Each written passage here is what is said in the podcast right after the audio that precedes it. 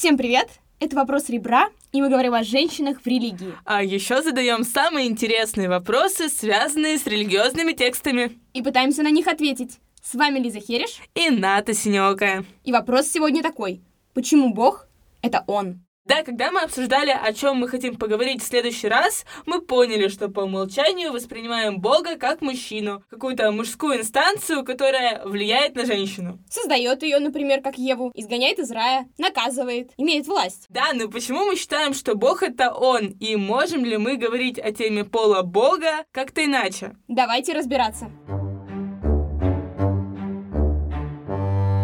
Если честно, мне тревожно, потому что я чувствую, что я ужасно мало знаю о гендерной теологии. Это такой раздел теологии, то есть богословия, который занимается тем, как сложились наши представления о поле и о гендере богов, святых и всего такого. Я сейчас скажу фразу, после которой меня должны исключить из вышки. Я не очень понимаю, чем отличается пол от гендера. Если быть очень кратким, то человечество договорилось, что определенный набор хромосомных или половых признаков — это биологически мужчина и женщина, это пол. А общество сконструировало такие же бинарные, то есть двойные, то есть мужские и женские, способы самовыражения, поведения, социальные роли, стереотипы. Это все гендер. А, хорошо, а как это все соединяется с божественным? Ведь, по идее, божественная сущность не относится к человеческой природе.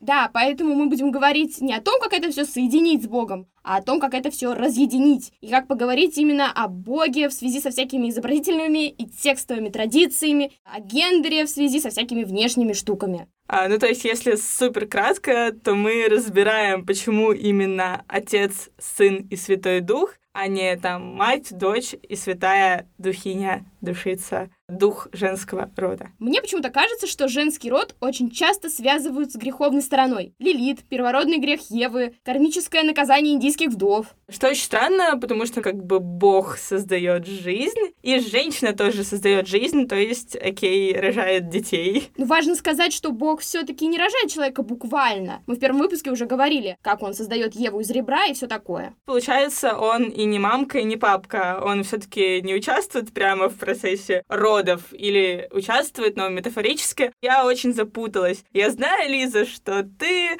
в отличие от нас всех, нашла клевого эксперта, потому что, по крайней мере, мне большинство экспертов писали, что они не могут, потому что они не понимают, что такое поле Бога.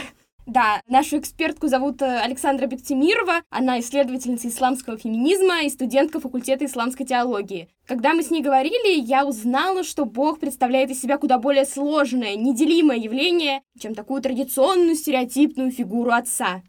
Бог, мне кажется, как раз в авраамической религии это что-то целое, единое, неделимое никогда. Поэтому в мировосприятии человека средневекового или даже человека древнего первых э, христиан, первых мусульман, это что-то настолько абстрактное, легко представляемое, которое все, вот просто все. Поэтому тут нет четких э, характеристик отца и матери. Это вот характеристики всего благого, что может быть. Лиза, подожди, а что значит слово благого или благой? Это такая важная характеристика божественного.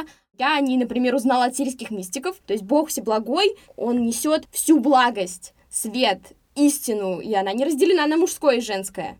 Э, звучит прикольно и не превозносит мужчину над женщиной. Знаешь, при множестве всех традиций вообще нельзя точно сказать, что мы превозносим именно мужчину. Ты же понимаешь, что в исламе, например, Бога нельзя изображать. И как тогда все решили, что Бог это Он? Мы же его не только не видели, но и не можем увидеть, ведь это запрещено. Получается, что мы не можем понять, там, женщина, мужчина или кто-то еще. С исламом все еще больше закручивается. Я как исламский теолог могу с точностью сказать, что так как Бога нельзя нельзя изображать, мы не можем вообще ничего о нем сказать. Это точно ни мужчина, ни женщина. Э, мы не можем приписывать никакой пол, мы можем только говорить о нем атрибутами. Мне кажется, что вот эти атрибуты, они есть и в христианстве, и в исламе. А если честно, в исламе Бог у меня очень прочно ассоциируется с мужчиной, Наверное, потому что я постоянно встречаю примеры ущемлений женщин, там хиджабы или многоженство. И по идее это все ведь не прописано в шариате, но по факту есть. Тут как раз имеет смысл поговорить о тексте и его интерпретации, потому что традиционалисты могут использовать это как инструмент подавления, даже если в самом тексте этого нет, а феминистки как орудие для собственного освобождения, потому что есть даже такое слово empowerment. То есть получается, что Аллах не просто строгий отец, который наказывает женщину за проступки, а нечто иное? Да,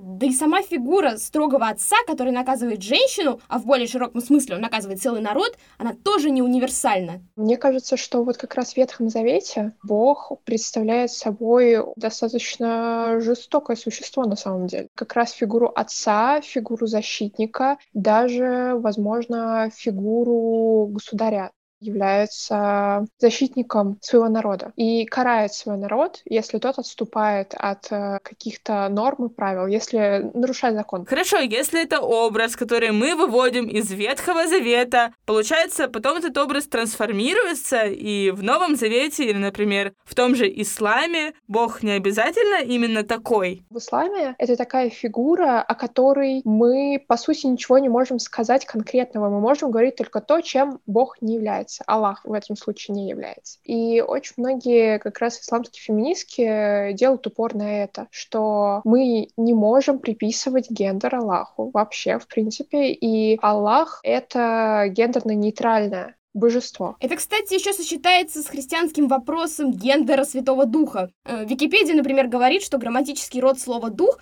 женский на иврите, средний на греческом и мужской на латинском. Ну, вообще, я почему-то воспринимаю Святого Духа исключительно как мужчину. Почему так? В дальнейшем Святой Дух был приравнен к Софии Премудрости Божией, которая воплощает в себе все самое лучшее, двумя отцами церкви, Феофилом Антиохским и Иринеем, которые жили во втором-третьем веке нашей эры. Так, ну почему все-таки дух, а не духесса или духиня? Я не знаю, почему мужской род? А это все влияние греческой традиции. Теологи поставили знак равно между духом и логосом. А логос, то есть смысл, слово, в греческой традиции тесно связывался с познающим, рациональным и, соответственно, мужским началом. Если честно, я не вижу ничего рационального ни в одном из тех религиозных сюжетов, которые мы обсуждали в прошлый раз. Для иррационального божества тоже существуют свои традиции, как и для женского божественного воплощения. Есть также другое течение, я знаю, широко развито в христианской теологии феминистской, где Бог становится богом женщины. Есть и другие, по-моему, течения, и в иудаизме тоже есть такое направление в теологии, когда женщины рассматривают не как бога отца, а как бога мать. Как будто мы не знали, что Бог — это женщина. Спасибо песне Арианы Гранде.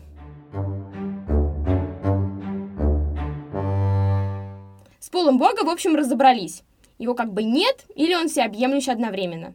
Я, кстати, не уверена, что традиционалисты, например, с этим согласятся, потому что, окей, эта трактовка логичная, но как будто бы для них с традиционной точки зрения она все еще довольно спорная. Да, это и вызывает кучу текстологических споров.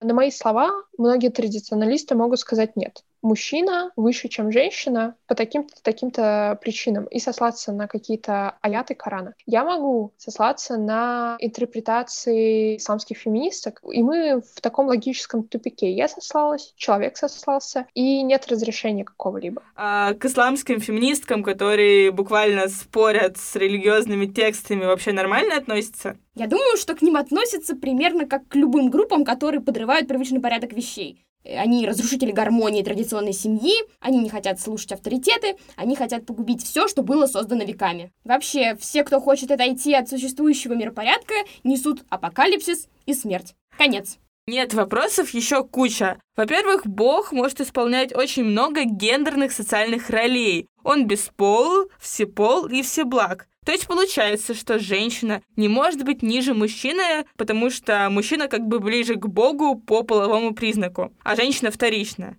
Да, феминистская критика текстов как раз изображает отношения мужчины и женщины с Богом без иерархии, как такой треугольник, где мужчины и женщины равно удалены от Бога. А, ну да, я отлично помню, как меня в детстве бабушка вводила в храм, и, по крайней мере, в христианских церквях есть такой парапетик, по которому могут ходить маленькие мальчики, а вот мне бабушка запрещала это делать. Эта возвышенность, насколько я помню, называется амвон, это не парапет, а такая возвышенная площадка, на которой нельзя наступать женщинам, трижды разведенным и некрещенным. Хорошо, что феминистки разрешили наступать на все ступеньки.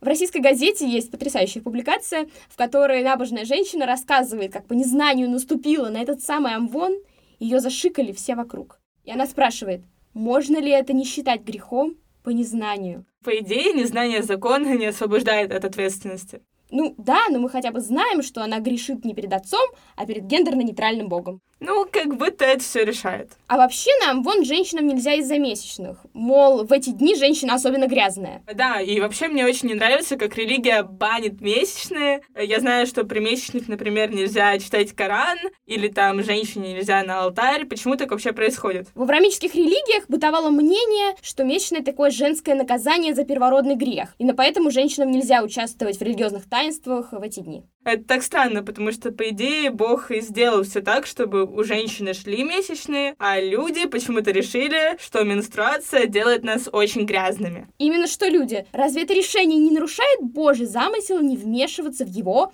или в ее, как мы выяснили, задумку творения? Да, почему люди решают, кто грешен, а кто нет? Это как-то стирает всю сакральность, святость контакта человека и Бога. В исламе есть понятие тайны. Я не знаю, как в других религиях, но есть э, понятие тайны и в самом Коране, то есть там несколько слоев понимания текста. Есть слой текста, который доступен многим. Некоторым нужно медитировать над текстом и понимать его все глубже и глубже, перечитывать. А, может быть, э, какой-то опыт э, жизненный человека натолкнет на то, что он как раз приоткрывается завеса Аллахом, и человек понимает больше. Но есть понятие тайны. Оно связано с тем, что человек поймет только после смерти, и при жизни он этого никогда не поймет. Как раз-таки с приближением к Богу и к прощению за возможные грехи связана эта тайна. И почему тогда при жизни другие люди устанавливают правила общения с Божественным? Понятно, что нужно быть благочестивым всегда, нужно соблюдать какие-то правила всегда, но это Божье дело, какие критерии выставлять, критерии важности твоих дел. И поэтому мне кажется, что в исламе как раз э, есть опора на то, что человеческое слишком человеческое. И мужчина, и женщина могут быть импульсивны. И здесь э, нет такой разницы в темпераментах. Да, там есть очень много не очень приятных хадисов о женщинах. О том, что женщина может все забывать, или женщины обладают какими-то дефектами, или еще какие-то вещи. К тому же вся эта тема про грязную, грешную женскую природу расходится с тем, о чем мы раньше говорили. Неужели Бог-мать, а уж тем более все благость, объединяющая в себе все, будет отвергать такую важную, да и что там, неотъемлемую часть нашей природы? Мне кажется, что это тот случай, когда религия повлияла на быт. Причем я заметила, что это чувство стыда присуще не только глубоко религиозным людям, которым вопросы веры не позволяют там что-то делать или о чем-то говорить. Даже мой папа, который врач на секундочку высшей категории с кучей лет стажа, называет менструацию дождиками. Да, зато в религиозных сообществах это становится поводом поговорить женщине с женщиной и опереться чуть ли не впервые именно на женский авторитет. Есть э, суфийские собрания женщин, где там женщины от мала до велика собираются и поминают Бога. Все-таки здесь э, больше деления есть по гендерному признаку, то есть мужчины с мужчинами, а женщины с женщинами. Так э, исторически сложилось, что это деление есть, и для ислама, как мне кажется, это слишком прогрессивно, когда это деление стирается. В исламе, например, есть даже термин, которым называются месячные – хайт или хайс. А женщина в период менструации зовется حائض. Мне кажется, вопрос хайда, то есть это месячные и всякой религиозной чистоты, все-таки обсуждать напрямую женщинам с женщинами, потому что мужчина может истолковать как-то неправильно. Это правда. Веками женщинам указывали, как жить и даже как интерпретировать тексты. Особенно учитывая то, что даже на эту интерпретацию священных текстов в разные периоды времени был запрет. Мы помним, что во время месячных женщина не могла прикасаться к Корану, но забавно, что к Корану в переводе вроде прикасаться было можно, потому что это как бы не настоящий Коран. Вернемся к отказу от иерархии. Получается, что современная феминистская критика предлагает такую интерпретацию, что мужчины и женщины равны и равно от Бога. Но как тогда быть со всеми традиционными штуками в браке? Жена должна всегда быть послушной, или там огромное количество сексистских пословиц, вроде «муж голова, жена шея», или «бей бабу молотом, будет баба золотом». С этим как раз борются интерпретаторки, и которые говорят, что вообще-то давайте посмотрим в корень, во-первых, Корана. И основной их тезис в том, что Коран — это, во-первых, речь Бога, а во-вторых, если мы рассматриваем все характеристики Бога, то Бог все справедливый, и Он в нескольких местах говорит о равенстве.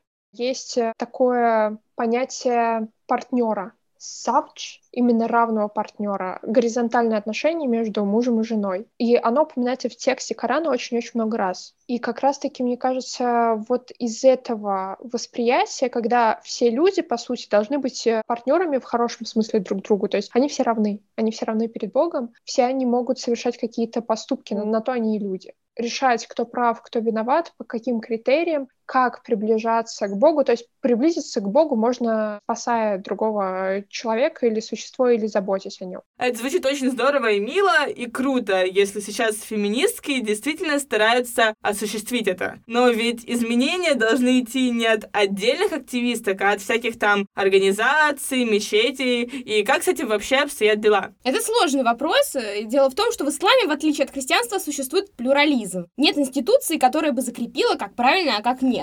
Это хорошо, а то всякие там традиционалисты закрепили бы навсегда, что женщина ниже мужчины, и как тогда доказать обратное? С одной стороны, да, а с другой нет никаких инструментов, чтобы как раз эти традиционалисты были вынуждены менять свое мнение и подстраиваться под меняющийся мир. Непонятно, как это разрешать с точки зрения веры. Сейчас есть церкви, мечети, насколько я знаю, которые ЛГБТ- friendly, и имамы, и все остальные люди, они ЛГБТ- friendly, и могут быть представителями сами ЛГБТ-сообщества. И опять-таки, если мы рассматриваем ислам как э, спектр, это тоже имеет место быть. Вообще, это, конечно, очень круто, но у меня огромный диссонанс. Получается, где-то есть ЛГБТ- friendly мечети, а на другом конце этого же спектра вообще другой мир, и живут мужчины, которые имеют там дикое количество жен, или чуваки, которые похищают исламских женщин из shelter ов, и для которых насилие в семье — это абсолютная норма. И в этом-то как раз и плох плюрализм, с одной стороны, потому что слишком много мнений, нет э, институции, которая могла бы решить, как правильно и как надо. И вот с трансгендерными людьми и с э, представителями ЛГБТ-сообщества та же история в исламе. То есть есть, э, мне кажется, и священнослужители в других религиях, которые поддерживают их, и которые открывают места религиозные и удовлетворяют потребность быть религиозным и быть ближе к Богу. А есть э, специфичные места, которые закрепляют скрепы и отстаивают их. Причем это касается, мне кажется, любых религий везде. И, конечно, впереди планеты всей в хорошем смысле это США, потому что там открываются и ЛГБТ-мечети, которые поддерживают ЛГБТ-сообщество, и церкви, и, мне кажется, там даже есть синагоги. Но, опять-таки, это вызывает э, спор, что это не истина, это неправильно, это идет против веры, против э, правил, против традиции. И вообще самый последний аргумент это, что мы все движемся к страшному суду. Да, и в этом смысле, мне кажется, очень крутой идея о том, что пола у Бога как такового нет, потому что это скорее такая идея любви, к которой можно приблизиться с помощью добрых дел, заботы и спасения души. Да, и что образ бородатого мужчины на облаке, который наблюдает за тобой со строгостью патриархального отца, который может наказать тебя за любой проступок, не соответствует тому, что отражено в текстах. А, да, тому, что отображено в реальности, будет посвящен наш следующий выпуск. Мы не зря сказали про многоженство. Именно о нем мы расскажем в следующей серии. И это будет достаточно личный выпуск, и мы расскажем это как семейную историю. Короче, подписывайтесь на нас ВКонтакте и в Apple подкастах, и все узнаете. Спасибо вам. С вами были Лиза Хереш, Ната Синёвская и исследовательница Александра Виктимирова, которая помогла нам посмотреть на Бога с другой стороны. То есть как посмотреть, на самом деле, как мы выяснили, его не видно. Зато, мне кажется, видно, как сильно мы прокачались за этот выпуск в гендерной теологии. Над звуком работала Лиза Бакшаева, а в следующий раз мы расскажем про многоженство в исламе. До скорого!